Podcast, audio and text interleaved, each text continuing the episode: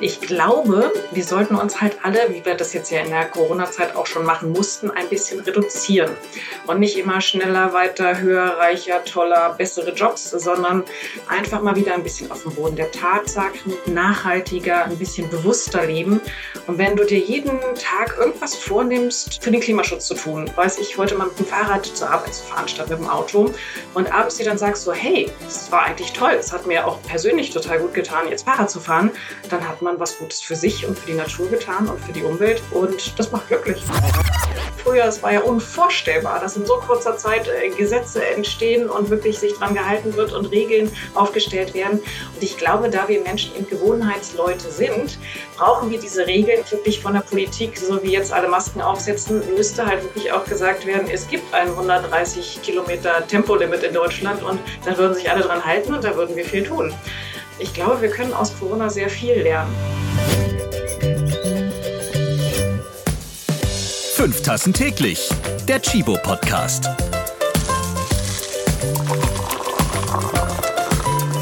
Moin zusammen, jetzt wird's wieder nachhaltig. In diesem Podcast reden wir darüber, wie wir unserer Erde helfen können. Was sollten Unternehmen tun? Was können wir persönlich machen, damit wir und unsere Kinder eine gute Zukunft haben? Ja, wir sind seit Jahren im 5 vor 12 Modus.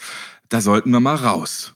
Ich bin Ralf Potzus und ich freue mich, dass ihr wieder beim Chibo Podcast zuhört. In dieser Folge dreht sich alles ums Wetter und wie wir dazu beitragen können, unser Klimaziel zu erreichen.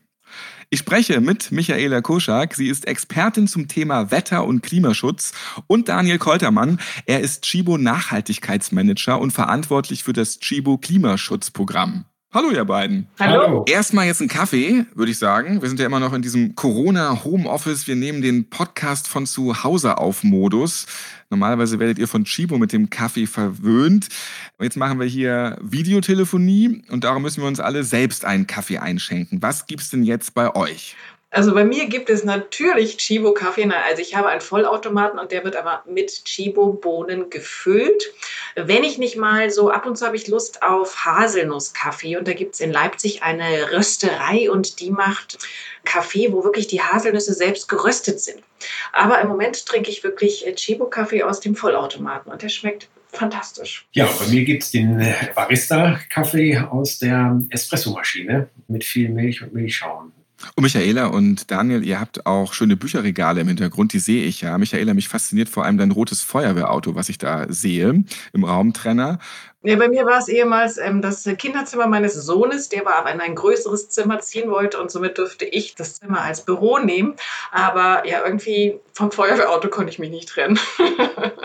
Erinnerungen kommen hoch. Nein, das muss bleiben. Unser Thema heute, macht Corona das Klima gesund? Die gute Nachricht in der Pandemie, etwa 6% weniger Treibhausgas werden 2020 wegen Corona ausgestoßen. Ja, das errechnete jetzt die UN-Wetterorganisation WMO.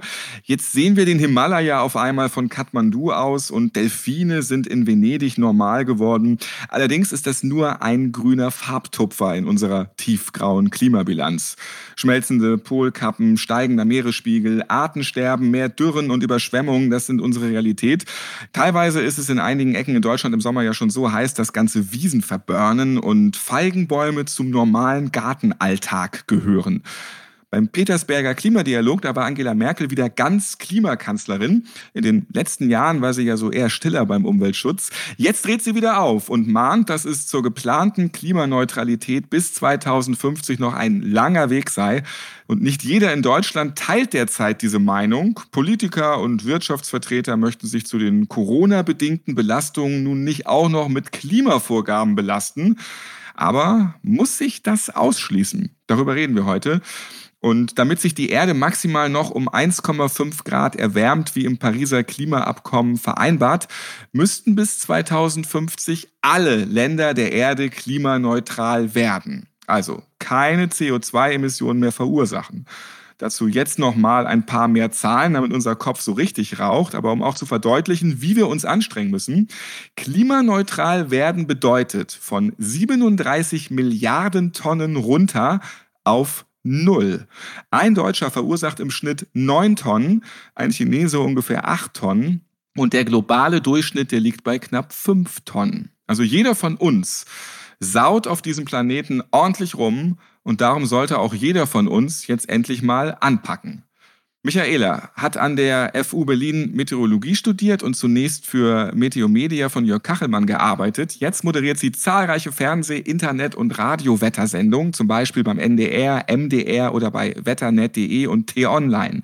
Und richtig bekannt bist du mit deinem Kinderwetter geworden, was du jetzt auch schon zwölf Jahre lang machst mit rotem Feuerwehrauto. Genau.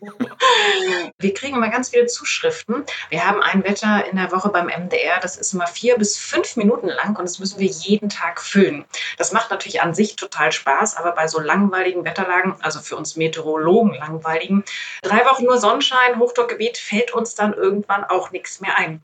Dann sind wir immer sehr dankbar über Zuschauerpost und da dieses Wetter kurz vorm Sandmann läuft, kamen dann auch mal Zuschriften von Kindern, die fragten, warum ist eigentlich der Himmel blau?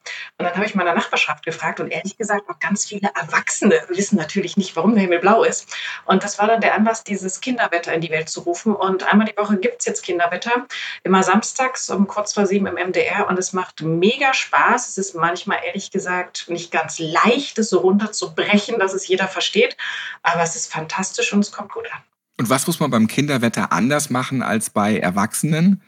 Man muss halt nicht von Molekülen reden, sondern von kleinen Luftteilchen, die so klein sind, dass die keiner erkennen kann, wenn man einfach so in den Himmel guckt, sondern dass man da eine große Lupe braucht. Also wirklich so kindgerecht wie möglich erklären, dass es halt auch ein Vorschulkind versteht.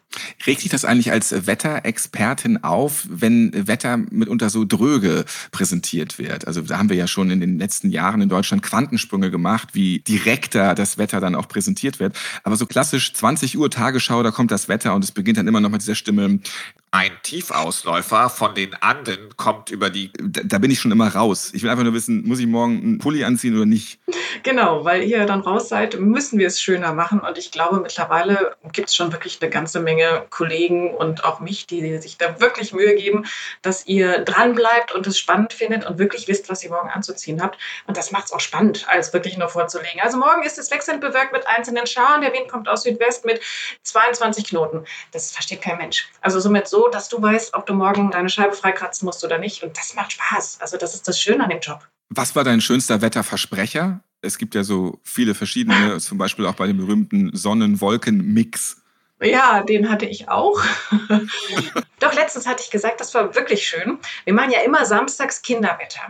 dann sagt man immer schön guten Abend beim Wetter. Heute ist Samstag, damit Kinderwettertag. Und ich hatte dann überlegt, wann der letzte Vollmond war und sagte dann, heute ist Samstag, nee, heute ist Mittwoch, Kinderwettertag. Und dann haben wir uns so weggeschmissen, dass wir, glaube ich, eine halbe Stunde gebraucht haben, das aufzuzeichnen, weil immer, wenn ich das Wort Samstag in den Mund nahm, ähm, lachten wieder alle.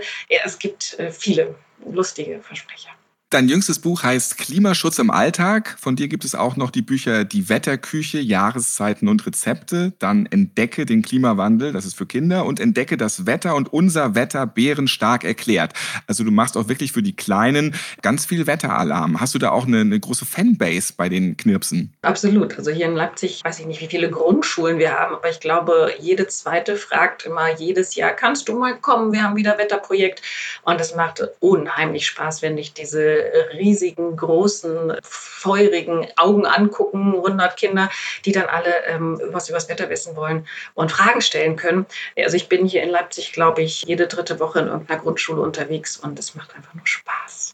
Daniel, du bist bei Chibo Nachhaltigkeitsmanager und verantwortlich für das Klimaschutzprogramm. Das heißt, du guckst auch mehrfach am Tag, wie das Wetter so ist und sich entwickelt, oder? Ja, interessanter ist natürlich eher die Veränderung in der Langfrist, also beim Klima. Da schaue ich natürlich schon auch hin, wie sich es da entwickelt. Und da sieht es ja nicht so gut aus in letzter Zeit. Und was sagst du denn bei Chibo deinen Vorgesetzten? Du, ich habe hier folgende Modelle. Ähm, wir müssen mal reden, wie wir das Unternehmen jetzt anders anpacken. Ja, also zum Glück haben ja sehr viele Wissenschaftler und sehr viele schlaue Köpfe da draußen schon sehr, sehr viel, sehr gute Vorarbeit geleistet, sodass wir natürlich dann immer auch auf äh, viel valides Material zurückgreifen können. Das heißt, äh, was so um uns herum passiert, ist eigentlich relativ klar. Die Frage ist eigentlich, die uns bewegt, was bedeutet das für Chibo? Wir haben ja als Unternehmen eine sehr starke Nachhaltigkeitsagenda und kommen natürlich um das Thema Klimaschutz gar nicht drum herum. Wir haben ja auch einen Beitrag dazu, da wir durch unsere Geschäftstätigkeit äh, ja auch CO2-Emissionen verursachen. Und dass wir da Teil des Problems sind, ist uns durchaus bewusst. Und das einfach so aufzubereiten, dass das Management den Anteil von Chibo erkennt und auch gemeinsam äh, dann mit den Fachbereichen die Umsetzung und Verbesserungsmaßnahmen treibt, äh, das ist dann primär mein Job. Wetterexpertin Michaela, jetzt kommt die Frage, die du garantiert nicht magst. Wie wird das Wetter denn in diesem Sommer? Diese Frage kann ich natürlich nicht beantworten, weil ja jetzt erst Mai ist. Also wir könnten auch würfeln, man weiß es nicht. Also nach dem Sommer 2018 war ich mir ja relativ sicher, dass der Sommer 2019 relativ normal wird für mitteleuropäische Verhältnisse. Das heißt, alle werden sich beschweren, oh, es regnet schon wieder, oh, es ist viel zu kalt und alle gewöhnen sich ja an dieses super Sommerwetter, was wir eigentlich am Mittelmeer haben müssten, was jetzt ja in Deutschland ist. Dann wurde ja der letzte Sommer doch genauso warm und genauso trocken wie der Sommer zuvor. Und ehrlich gesagt habe ich da echt Angst gekriegt, weil das ist meteorologisch gesehen bedenklich, also so hintereinander diese schnellen Sommer, die so warm sind. Unsere Atmosphäre ist ein chaotisches System. Normalerweise kommt es mal vor, das war auch schon immer so, aber dass die so geballt hintereinander kommen, die warmen Sommer und insgesamt die warmen Jahre, ist halt wirklich schon ein Zeichen, dass der Klimawandel finde ich, noch schneller vorankommt, als wir alle erahnen. Und das sollte uns wirklich nachdenklich machen und vor allem schnell handeln lassen, weil es ist wirklich nicht fünf vor zwölf, sondern es ist fünf Sekunden vor zwölf. Da werden wir auch auf jeden Fall noch weiter drüber diskutieren heute. In diesem Jahr ist diese Frage, wie denn der Sommer wird, äh, klar, man kann das nicht schon so weit vorplanen. Trotzdem pandemisch sehr interessant, denn Grippewellen schwächen sich im Sommer ab. Hohe Temperaturen, Luftfeuchtigkeit, mehr Sonne und so weiter. Die Menschen, die sind auch mehr draußen, keine Schule, weniger Arbeit im Büro, man ist weniger unterwegs. Also insgesamt weniger Menschen, die sich anstecken können. Die Pandemie, die bleibt noch lange bestehen. Wir sind im Corona-Modus. Hast du da trotzdem ein paar Einblicke in Bezug auf Wetter, weil das kann diese Pandemie ja erstmal so ein bisschen runterdrücken, anders als beim typischen Grippewetter im Winter. Ja, da sind die Virologen natürlich auch ordentlich am Forschen und die einen sagen das eine, die anderen sagen das andere, aber ich vermute schon, dass dieses jetzt wärmer tut uns allen gut, weil wir alle ja auch nicht mehr so geballt aufeinander hängen. Ist jetzt halt wirklich die Frage, ob die zweite Welle im Herbst kommt, wo wir alle wieder rein müssen. Das wäre natürlich nicht so gut, aber der Sommer hilft uns jetzt, glaube ich, erstmal allen, weil wir wirklich ähm, mehr Abstand alle zueinander haben können, was ja definitiv definitiv hilft, was man ja sieht. Wärst du auch gerne Virologin? Die sind ja zurzeit so gefragt, die Virologen, wie noch nie zuvor ist es spannend. Also ähm, Klima, ich bin ja keine wirkliche Klimaforscherin, ich beschäftige mich viel damit und da ich Meteorologie, Mathe, Physik studiert habe, die Atmosphäre, verstehe ich da wahrscheinlich ein bisschen mehr als andere. Aber es ist jetzt schön zu sehen, wie die ganze Welt, die Politiker, die Menschen mal den Wissenschaftlern wirklich zuhören. Also uns ähm, Klimaforschern hat man immer nur so, so lala zugehört und jetzt, äh, da die Pandemie da ist, wird den Virologen wirklich richtig gut zugehört. Und ich hoffe, jetzt lernen alle daraus, dass es Sinn macht, die Wissenschaft wirklich anzuhören. Und die versucht jetzt auch, sich so zu formulieren, dass alles verstehen. Und ich glaube, dieses Bindeglied zwischen Wissenschaft und Politik und Wirtschaft, das ist durch Corona jetzt ein bisschen besser geworden. Und das sollte im Klimawandel, Klimaschutzthema natürlich auch weitergehen. Das wäre toll. Du sagst, Klimaschutz macht glücklich. Kannst du das erklären? Ich glaube, wir sollten uns halt alle, wie wir das jetzt ja in der Corona-Zeit auch schon machen mussten, ein bisschen reduzieren. Und nicht immer schneller, weiter, höher, reicher, toller, bessere Jobs, sondern einfach mal wieder ein bisschen auf dem Boden der Tatsachen, nachhaltiger, ein bisschen bewusster leben. Und wenn du dir jeden Tag irgendwas vornimmst, für den Klimaschutz zu tun, weiß ich, heute mal mit dem Fahrrad zur Arbeit zu fahren statt mit dem Auto und abends dir dann sagst so, hey, es war eigentlich toll. Es hat mir auch persönlich total gut getan, jetzt Fahrrad zu fahren. Dann hat man was Gutes für sich und für die Natur getan und für die Umwelt. Und das macht glücklich. Daniel, knapp ein Drittel unserer CO2-Emissionen, die stammen aus Energiebereitstellung, 20 Prozent aus der Industrie. Das ist ganz schön viel. Wenn wir selbst persönlich Fahrrad fahren und dadurch mehr machen für die Umwelt, ist das das eine. Aber wie stellt sich jetzt Chibo als großes Unternehmen auf für den Klimaschutz? Also wir als Chibo sehen natürlich schon, dass wir einen Beitrag leisten müssen für den Klimaschutz und haben verschiedene Maßnahmen schon initiiert. Also bei Chibo ist Klimaschutz seit 2006 fester Bestandteil der Nachhaltigkeitsstrategie. Wesentlich ist vielleicht auch im ersten Schritt mal zu gucken, was ist denn eigentlich unser Beitrag? Und vor dem Hintergrund haben wir gerade im letzten Jahr unsere Klimabilanz nochmal geupdatet und äh, sehen, dass wir 40.000 Tonnen im Jahr als Emissionen haben für unsere direkten Geschäftstätigkeiten. Davon kommen der überwiegende Anteil direkt aus unseren Röstereien, äh, weil wir da natürlich viel Energie brauchen, um auch äh, den Kaffee eben herzustellen. Die Röstereien arbeiten da mit Erdgas und deswegen ist das natürlich auch ein wesentlicher Ansatzpunkt für uns im Produktionsprozess zu optimieren. Und so investieren wir beispielsweise 20 Millionen Euro in neue hocheffiziente Röster und wollen damit eben einen Beitrag leisten, auch dort bei unseren wesentlichen Geschäftsbereichen CO2-Emissionen eben runterzubekommen. Das sind ja gewaltige Zahlen auf jeden Fall. Michaela, wenn ich dann höre, so und so viele Tonnen und Emissionen, das kann ich mir alles gar nicht vorstellen. Also da, da, da fehlt mir die Kraft dazu. Es hört sich einfach nur krass an. Auch wenn man so sieht, so ein Deutscher, der, der verbraucht so und so viele Tonnen CO2 jedes Jahr. Kannst du das irgendwie ein bisschen einordnen, das mal, mal runterbrechen? Was bedeutet das für unser Klima und welche Handlung verursacht was und wie können wir das ja, reduzieren oder besser machen? Das ist eine gute Frage. Man kann im Internet den ökologischen Fußabdruck, gibt es eine Seite, kann jeder selber machen, um dann mal zu sehen, wie viel man selber so verbraucht, um sich selber auch so ein bisschen einzuschätzen. Das habe ich ehrlich gesagt auch gemacht, bevor ich das Buch geschrieben habe. Da war ich bei 5,2 Erden, die ich verbrauche, obwohl ich echt ehrlich gesagt eigentlich schon dachte, dass ich relativ ökologisch unterwegs bin. Jetzt äh, ein halbes, dreiviertel Jahr nachdem ich das Buch geschrieben habe und mich natürlich selber auch noch ein bisschen mehr umgestellt bin, bin ich mittlerweile schon bei 2,7 Erden. Also ich habe mich schon verbessert, aber wenn man sich vorstellt, dass wir hier in einem, unserer ja wirklich eigentlich tollen Welt so viel Erden verbrauchen, das ist unglaublich, wie viel Energie, wie viel Ressourcen wir verbrauchen. Also da kann man definitiv was tun und das geht wirklich, indem man einfach seine Annäherung umstellt, indem man sich überlegt, braucht man wirklich drei verschiedene Fahrräder in der Garage, eins zum Mountainbiken, eins zum Rennradfahren. So Sachen da kann man wirklich ganz viel tun und würde damit sehr viel für die Natur tun. 1976 haben wir Menschen so viel verbraucht und gleichzeitig so viel angebaut, dass das eine neutrale Bilanz war. Das heißt, wir hatten eine Speisekammer, die haben wir aufgebraucht bis Ende des Jahres und wir haben zwar nichts für unsere Nachkommen hinterlassen, aber immerhin haben wir nicht mehr verbraucht, als wir produziert haben. Jetzt sind wir am 29. Juli mittlerweile schon mit der Erde alle. Das heißt, da ist die Speisekammer leer und wir gehen schon an die Vorräte für unsere Enkel und Urenkel.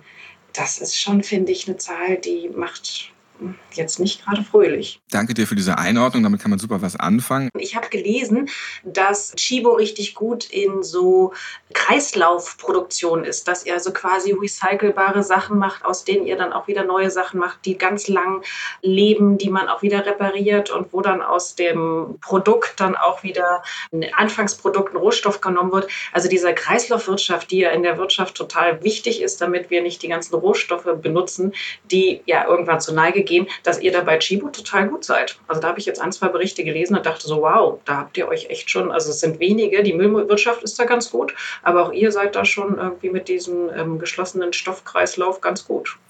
Ja, das fängt an bei der Auswahl von Materialien unserer Produkte, dass wir da auf recycelte Materialien setzen. Da gibt es tatsächlich schöne Kollektionen auch von Chibo, wo wir recycelte Materialien einsetzen und so Kreisläufe schließen können. Aber wir haben auch mit Chibo Share ein Mietmodell im Angebot, das eben auch dem Kunden ermöglicht, Produkte für eine Zeit zu nutzen, sie zurückzugeben und wir können diese Produkte auch wieder in den Kreislauf reinbringen und ein neuer Kunde hat Freude mit dem Produkt. Ich habe es ja eingangs erwähnt, jetzt hat die Pandemie auch so den ein oder anderen Vorteil, dass die Chinesen auf einmal wieder was Blaues da oben am Himmel sehen in einigen Städten. Und es ist gar nicht so, so ein grauer, schwarzer Mischmasch da am Himmel, weniger Smog hier und da, Delfine vor Venedig. Nun hat aber auch die Pandemie den Nachteil, ich habe noch nie in meinem Leben so oft den Geschirrspüler angeworfen wie bis jetzt und ich bin tatsächlich öfter beim Müllcontainer. Jetzt hocken eben alle sehr viel vermehrt zu Hause, gerade im Lockdown, auch die ganzen sieben, acht Wochen. In bestimmter Weise wird's besser, in anderer Weise verballern wir aber auch gerade wieder sehr viel Müll. Hast du irgendwie so eine so eine Grundsatzregel, äh, ohne jetzt vielleicht das schlechte Gewissen zu machen, aber was können wir vielleicht noch verbessern im Alltag? Vor allem jetzt dieses Homeoffice und auch die Kinder zu Hause ist ja das Streaming. Das ist ja Wahnsinn. Das denkt ja jeder, das ist ein bisschen Strom, was da verbraucht ist, aber das wird echt super viel Strom dabei verbraucht. Ich habe jetzt mal nachgeguckt, 200 Milliarden Kilowattstunden Strom werden jetzt gerade durch Streaming im Internet verbraucht. Das klingt viel, ist auch viel, weil so ein Privathaushalt in Deutschland zum Beispiel verbraucht im Jahr durchschnittlich 2500 Kilowattstunden Kilowattstunden. Also das ist schon echt enorm, die Zahl jetzt gerade. Ja, mehr in der Natur machen, selber zu Hause was anbauen. Die Vorstellung, dass eigentlich bei jedem zu Hause das Auto 23 Stunden stillsteht braucht eigentlich jeder ein Auto, kann man nicht wirklich viel mehr Carsharing machen. Da braucht man weniger Autos und die stehen nicht einfach still zu Hause. Klar, manche brauchen ihr Auto, aber bei vielen über sowas mal nachdenken. Also wirklich so große grundsätzliche Sachen. Wir haben alle so Gewohnheiten, die wir schon seit Jahren machen. Und wenn man da im Kleinen jeder für sich nachdenkt, braucht man das wirklich? Kann man da, glaube ich, wirklich, wenn man seine Gewohnheiten dann umgestellt hat und das als neue Gewohnheit ökologisch sinnvoll schön macht, eine Menge ändern. Nun ist es mit Corona ja auch so ein bisschen so wie mit dem Wetter. Viele äh, sagen sich, ich sehe das nicht, dieses Virus. Und es gibt's doch nicht oder das kriege ich schon nicht ab und ich will wieder so machen wie immer und äh, hier zweite Welle, weg damit, glaube ich nicht. Und mit dem Klima ist das ja schon seit Jahren so. Wieso die Sonne scheint doch da oben am, am Himmel. Es ist mal ein bisschen wärmer, aber ich habe auch hier schon wieder einen kalten Winter gehabt und viel Regen. Also komm, das kann gar nicht so schlecht sein. Ist jetzt diese Pandemie vielleicht auch die Chance für die Klimaforscher, für die Wetterexperten zu sagen, es ist bei uns genauso übrigens. Die Gefahr ist da. Und jetzt ein bisschen mehr trommeln, damit es die Letzten auch begreifen. Auf jeden Fall. Ich habe schon immer auch schon vor der Pandemie gesagt, wenn CO2 nach faulen Eiern riechen würde, da würden wir alle Unmengen tun, weil alle diesen Geruch überhaupt nicht mehr abkönnen. Aber CO2 ist nun mal durchsichtig, geruchlos und wir merken es nicht. Wir merken es ja jetzt alle schon durch wirklich diese Sommer hintereinander, die heiß sind, durch die riesigen Waldbrände in Australien zum Beispiel. Also die Wetterextreme häufen sich ja jetzt schon mehr und kommen uns ja schon auch genauso wie jetzt diese Pandemie irgendwie uns immer näher kommt. Wir spüren es ja alle. Somit hoffe ich, dass da alle dann jetzt wirklich auch ein bisschen anpacken und merken, wir müssen was tun. Und man sieht ja auch an der Politik, es kann ja auch in kurzer Zeit viel passieren. Das ist ja früher, es war ja unvorstellbar, dass in so kurzer Zeit äh, Gesetze entstehen und wirklich sich dran gehalten wird und Regeln aufgestellt werden. Und ich glaube, da wir Menschen eben Gewohnheitsleute sind, brauchen wir diese Regeln auch wirklich von der Politik, so wie jetzt alle Masken aufsetzen, müsste halt wirklich auch gesagt werden, es gibt ein 130 Kilometer Tempolimit in Deutschland und dann würden sich alle dran halten und da würden wir viel tun. Ich glaube, wir können aus Corona sehr viel lernen. Das kleine Problem ist, dass Corona ja schon viel Geld kostet und Klimawandel kostet ja leider auch Geld. Also der ist ja nicht umsonst. Es wäre natürlich viel teurer, wenn wir nichts tun und uns nur mit den Folgen beschäftigen. Die kosten natürlich noch viel mehr Geld und machen ja die Natur noch mehr kaputt. Aber trotzdem kostet Klimawandel Geld. Das äh, muss natürlich auch jedem klar sein. Wie hat sich denn das Wetter in den letzten Jahren verändert? Kannst du als Meteorologin da auch so eine Dramatik schon jetzt wirklich feststellen und sagen, du hast gesagt fünf Sekunden vor zwölf vorhin, kannst du das mal beschreiben? Seit 2000 sind die letzten zehn wärmsten Jahre weltweit zu sehen. Es gab ja schon immer Warm- und Kaltzeiten auf der Welt, die ist 4,6 äh, Milliarden Jahre alt, aber die dauerten dann zehntausende Jahre. Jetzt haben wir seit 150 Jahren die Industrialisierung und es geht einfach so rasant schnell nach oben mit den Temperaturen, da kann die Natur sich nicht dran gewöhnen. Also die Arten werden aussterben und das Klima und das Wetter kann sich auch nicht so schnell dran gewöhnen. Also wirklich, dass es einfach so schnell so viel wärmer wird, dass es so viele Dürren gibt, andererorts so viele Regenmassen, die da auf einmal runterkommen. Ich finde, man spürt es jetzt auch schon wirklich jeder einzelne von uns, auch dass man wirklich Feigenbäume in Deutschland anbauen kann dass es näher kommt und dass wir wirklich was tun müssen. Michaela sagt also, es wird teuer für die Unternehmen auch. Daniel, wie ist es denn für Chibo als großes Unternehmen? Habt ihr diese Geldressourcen für den Klimaschutz und wie geht ihr das an? Ja, wie Michaela ja gerade gesagt hat, kann ja jeder von uns etwas tun und einen kleinen Beitrag dazu leisten. Für uns als Unternehmen ist es natürlich immer wichtig, da zielgerichtet dran zu gehen. Wir brauchen irgendwie einen Plan und wollen eben nicht einfach nur äh, Maßnahmen ergreifen, da wo sie sozusagen gerade anfallen, sondern wir würden das gerne strukturiert angehen. Und da stellt sich so quasi auch die Frage des Budgets nachher. Was brauchen wir denn dafür? Aber eigentlich kommen wir erstmal vom Ziel her. Und äh, für uns war spannend, nochmal für Chibo auch äh, ja, auszurechnen eigentlich, wo müssen wir eigentlich landen, damit wir auch einen Beitrag leisten als Unternehmen zu dem 1,5 Grad Ziel. Da sind wir wieder bei Zahlen, wo du vorhin gesagt hattest, ja, das sind zu viele Zahlen. Das stimmt, das ist leider mit dem Klimathema immer so ein bisschen verknüpft. Wir haben noch ein Gesamtbudget als Menschheit von 350 Milliarden Tonnen CO2 bis zu der 1,5 Grad Marke. Und das kann man sozusagen runterbrechen auch auf verschiedene Sektoren und Handelswirtschaftssektoren zu sagen, das ist für den Handel zum Beispiel. Und von dort aus kann man wieder runterbrechen auf das einzelne Unternehmen. Und genau das haben wir für Chibo gemacht und eben unseren Beitrag, den wir leisten müssen, so errechnet. Und unser Ambitionsniveau ist eben demzufolge, dass wir jede zweite Tonne CO2 sparen müssen, um eben einen wesentlichen Beitrag für das 1,5 Grad Ziel zu erreichen. Reicht das, Michaela? Kannst du das fröhlich abnicken? Da, also da seid ihr ja auf jeden Fall schon ein gutes Unternehmen. Das müssen einfach alle machen und wirklich in vielen Bereichen. Ich sage jetzt mal Autoindustrie, denen geht es halt wirklich noch, wir wollen irgendwie noch mehr Geld und noch mehr Geld und noch mehr Geld machen. Es geht jetzt nicht um noch mehr Geld machen, sondern es geht um, wir müssen regenerative Energien umschalten und wir müssen sparen. Und man muss nicht nur umstellen auf regenerative Energien, sondern einfach einsparen. Auch jeder für sich zu Hause, wenn wir einfach alle Strom sparen, Energie sparen. Ja, das sind auch unsere wesentlichen Hebel. Zum einen umschwenken auf regenerative Energien und zum anderen natürlich das Thema Einsparen. Also wir haben ja seit 2008 bei Chibo an allen deutschen Standorten Ökostrom. Wir haben aber noch Potenzial, gerade bei den ausländischen Standorten. Und da haben wir ein Einsparziel von 10 Prozent uns gesetzt bis 2030. Das sind eigentlich die beiden wesentlichen Hebel, die wir da haben. Jetzt müssen wir noch mal einmal ein bisschen Strom verschwenden. Jetzt werfen wir nämlich noch mal unsere Kaffeemaschinen an. Die laufen eben auch mit Strom. Aber ich würde sagen, die nächste Runde Kaffee ist jetzt mal ganz gut für uns alle. Einfach mal zum, zum Durchpusten und zum Zwischendurch genießen. Wie macht ihr weiter mit Kaffee trinken, ihr beiden? Also bei mir muss jetzt auch ganz viel Milchschaum am Nachmittag dabei sein. und ein bisschen Zimt drauf finde ich jetzt lecker. Ich merke schon so, du äh, vorher hast du die Mandel, glaube ich, erwähnt, ne? So ein bisschen Nuss, jetzt Zimt. Also du stehst auf jeden Fall auf ordentlich Geschmack so Variation, mit dazu. Ja, immer ein bisschen unterschiedlich. Ja, am späteren Nachmittag darf es bei mir gerne auch ein entkoffeinierter sein. Der Herr bereitet sich langsam auf den Abend vor, verstehe. Ja. ja. Äh, mein Bruder lebt in Barcelona und da gibt es dann immer ab vier gibt es immer Café con leche trifasico.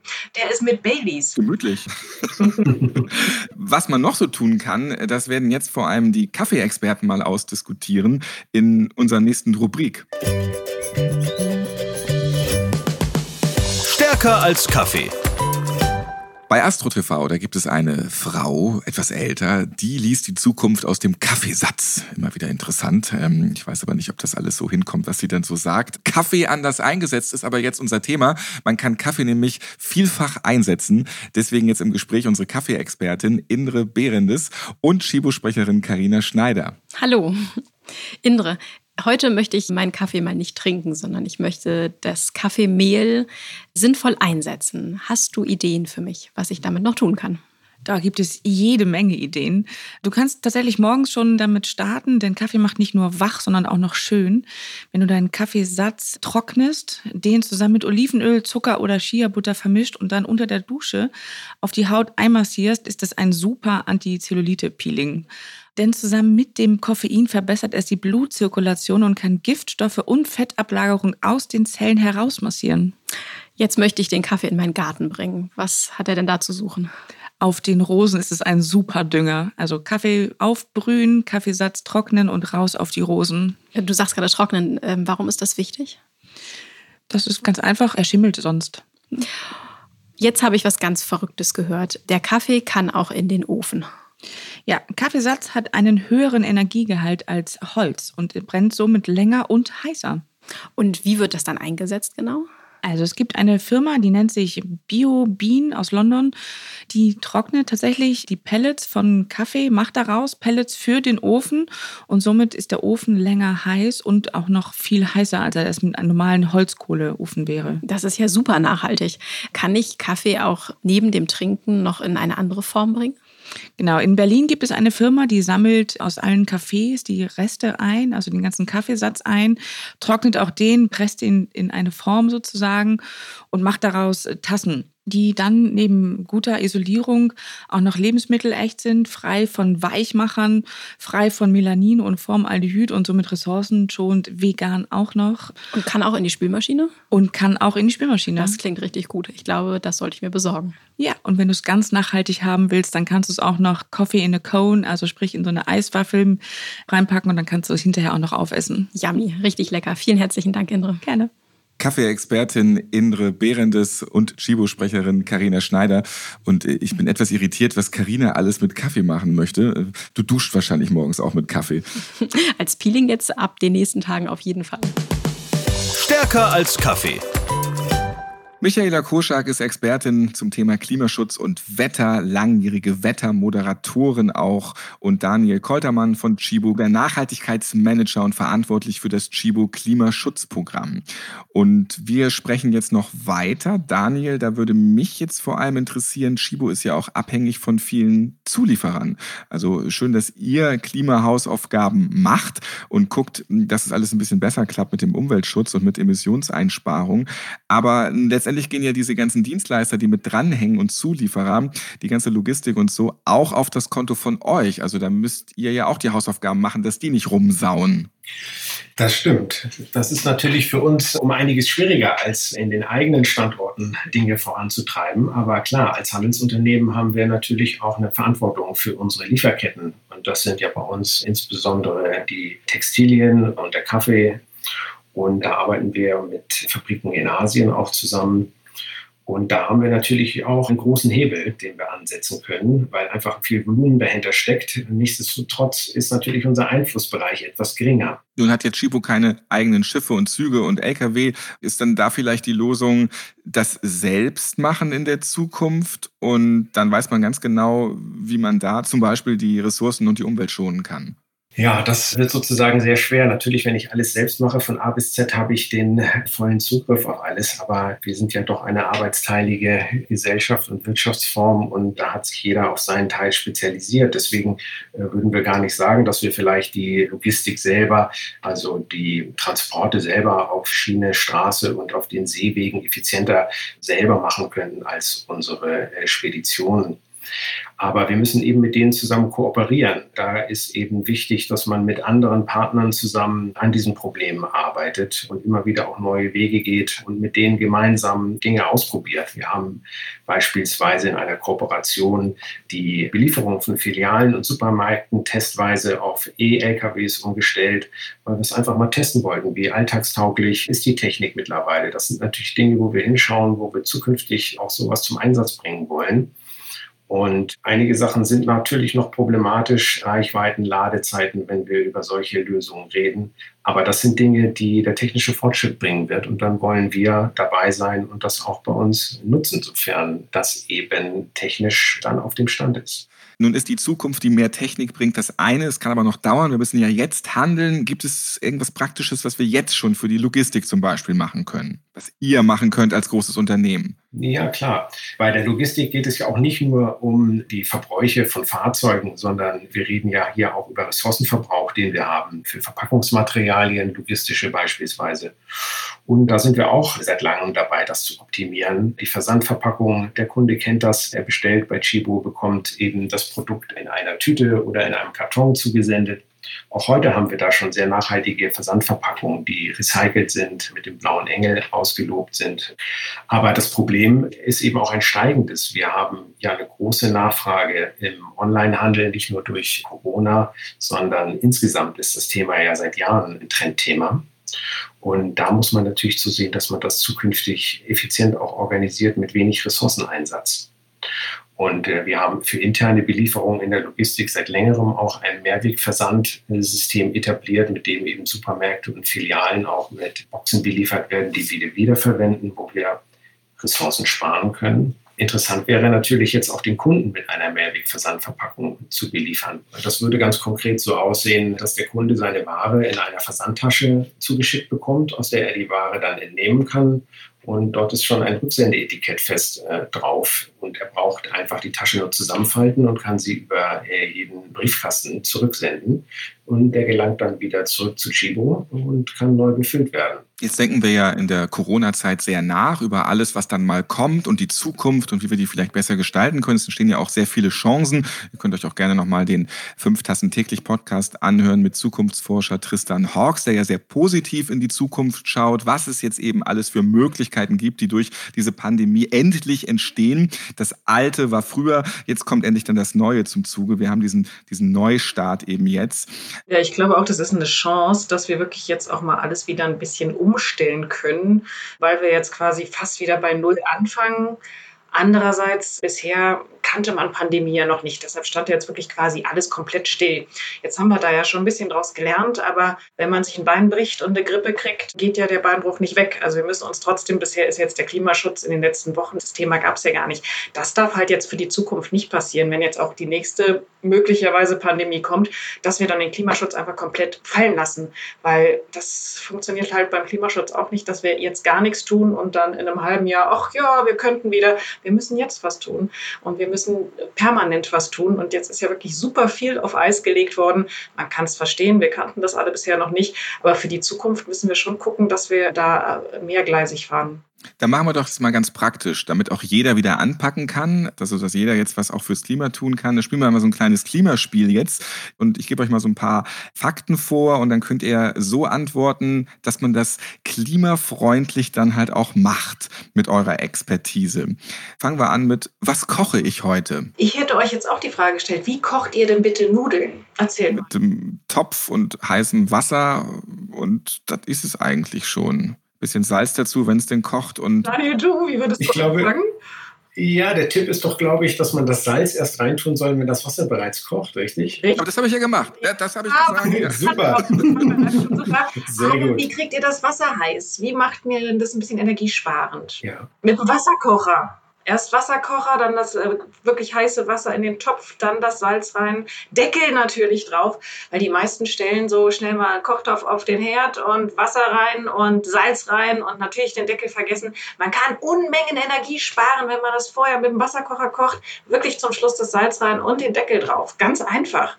Klimaschutztipp. Das habe ich sogar schon tatsächlich immer gemacht. Ich habe auch immer die Menschen bewundert, die sich einen Tee kochen, aber dann das eiskalte Wasser in den Wasserkocher da reingemacht haben und nicht vielleicht schon auf heiß vorher gestellt. Ähm, fand, fand ich immer hochinteressant. Äh, genau, aber also ja gut, da habe ich dann zum Beispiel meine Hausaufgaben jetzt schon gemacht. Wie bestücke ich meinen Kühlschrank richtig und klimafreundlich? Ja, erstmal gucken, welche Temperatur im Kühlschrank herrscht. Welche habt ihr so? Ich habe meistens 7 Grad. Wow. Wenn ich dann aber Fleisch oder Fisch hole, muss ich das ja eh wieder runterdrehen. Dann sauere ich wieder rum mit dem Klima. Aber dann, ich muss den Fisch dann nicht am nächsten Tag essen, muss ich das ja schon ein bisschen kälter machen.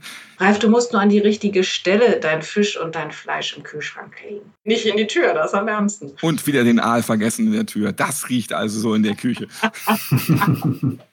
Daniel, du hast ja einen neuen Kühlschrank gekauft. Herzlichen Glückwunsch, sehr gut. Wie viele A's sind dabei? Ja, das habe ich jetzt vergessen. Der ist aber tatsächlich, also ich kann es dir nicht sagen, wie viele A's dabei, aber es waren einige. Ich habe nämlich darauf geachtet, dass das ein sehr effizienter Kühlschrank auch ist. Der hat oben eine Digitalanzeige, weil du fragtest mit der Temperatur. Und die steht oben eben auf 5 Grad, das ist so die Standardeinstellung. Ja, wahrscheinlich müsste ich da noch mal ran und ein bisschen optimieren. Ne? 7 Grad, damit geht wirklich eigentlich nichts an Lebensmitteln kaputt. Ähm, du kannst die essen, holst dir keine Lebensmittelvergiftung. 7 Grad kannst du wirklich eigentlich alles in den Kühlschrank tun, ohne dass dir dabei schlecht wird. Und wenn du wirklich diese 2 Grad hochstellst, sparst du im Jahr 12 Prozent Strom bei deiner Rechnung. Wow, das gut, ist gut. Oder? Ja, da mhm. werde ich gleich nach der Aufnahme einmal an den Kühlschrank gehen und entsprechend einstellen. Weiter mit unserem Klimaspiel. Wie mache ich es jetzt richtig mit Auto, Rad und Bahn? Da sollten wir in Luxemburg wirklich ein Beispiel nehmen, die ja gerade umsonst öffentliche Verkehrsmittel haben für ein Jahr als Test. Ähm, das wäre natürlich super.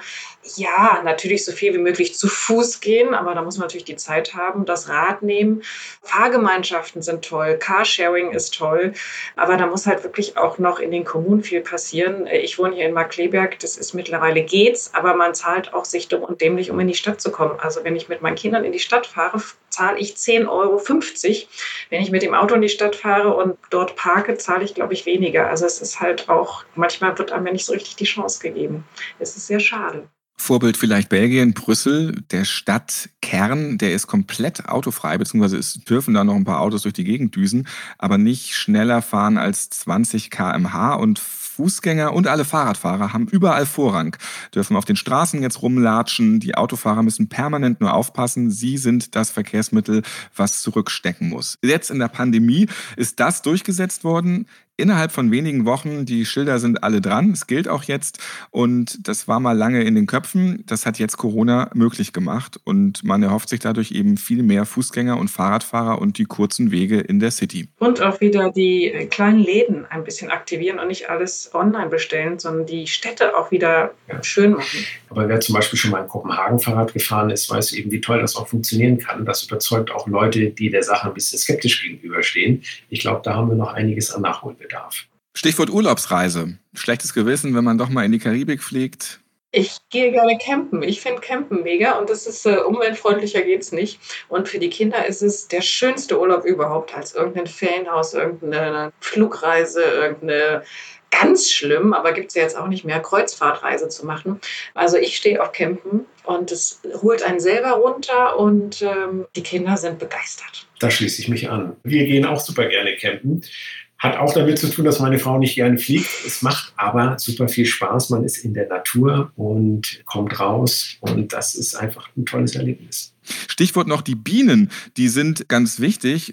Können wir sie unterstützen? Die sterben weg leider. Was pflanze ich jetzt auf dem Balkon, auf dem Garten an oder soll ich mehr das machen, damit es für unser Klima wieder bergauf geht?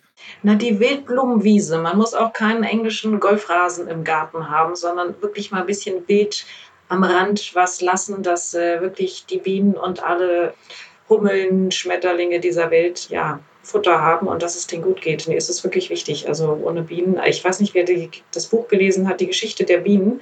Also ich fand es sehr einprägsam und hat mir Angst gemacht. Aber ich glaube, wir sind kurz davor, dass wir selber bestäuben müssen als Menschen, ähm, damit wir auch noch Äpfel essen können. Und somit sollten wir die Bienen unterstützen und denen ein bisschen Freiraum geben. Absolut. Die Chibo Wildblumenwiese gab es auch bei uns schon. Und das ist auch etwas, was bei mir auf den Balkon kommt. Und äh, wir bei Chibo freuen uns auch regelmäßig über Honig von unseren Wildbienenvölkern, die wir oben auf dem Dach haben. Der ist wirklich ausgezeichnet. Wann, wenn nicht jetzt, sagen Michaela und Daniel zum Thema Klimaschutz. Der geht so ein bisschen unter jetzt in der Corona-Zeit, aber wir haben heute wieder gehört, wie wichtig das ist und welche Chancen auch jetzt hier in der Pandemie für den Klimaschutz entstehen. Ein paar Hausaufgaben haben viele Großunternehmen bekommen, aber wir auch selbst. Und es ist ja gar nicht so schwer, da an sich zu arbeiten, denn wir wollen ja noch so ein bisschen hier auf dem Planeten leben und auch unser Nachwuchs darf es ja noch ein bisschen schön haben. Darum strengen wir uns einfach wieder an, dass das können wir vielleicht abschließend so sagen. Wenn ihr mehr von Michaela erfahren wollt, wir verlosen zehnmal Klimaschutz im Alltag, das Buch von Michaela Kurschak. Und wenn ihr das haben möchtet, dann schreibt einfach eine E-Mail mit eurem Top-Klimatipp an podcast.chibo.de. Also wir nehmen hier viel mit aus dieser Podcast-Folge. Vielen Dank an Michaela Koschak. Sie ist Wetterexpertin und Buchautorin und Daniel Koltermann, Chibo Nachhaltigkeitsmanager und verantwortlich für das Chibo Klimaschutzprogramm. Also auch ein ganz wichtiger Job, der für unser aller Zukunft sehr wichtig ist. Das war's für heute mit fünf Tassen täglich. Wenn ihr Fragen oder Anregungen habt, dann schickt einfach eine Mail an podcast.chibo.de und ich freue mich, wenn ihr das nächste Mal wieder einschaltet, dabei seid. Dieser Podcast läuft auf allen Podcast-Plattformen, zum Beispiel auch auf dieser. Und ich wünsche euch jetzt einen klimaschonenden weiteren schönen Tag. Danke, dass ihr dabei wart. Danke, dass ich dabei war. Ja, danke schön. Fünf Tassen täglich. Der Chibo Podcast.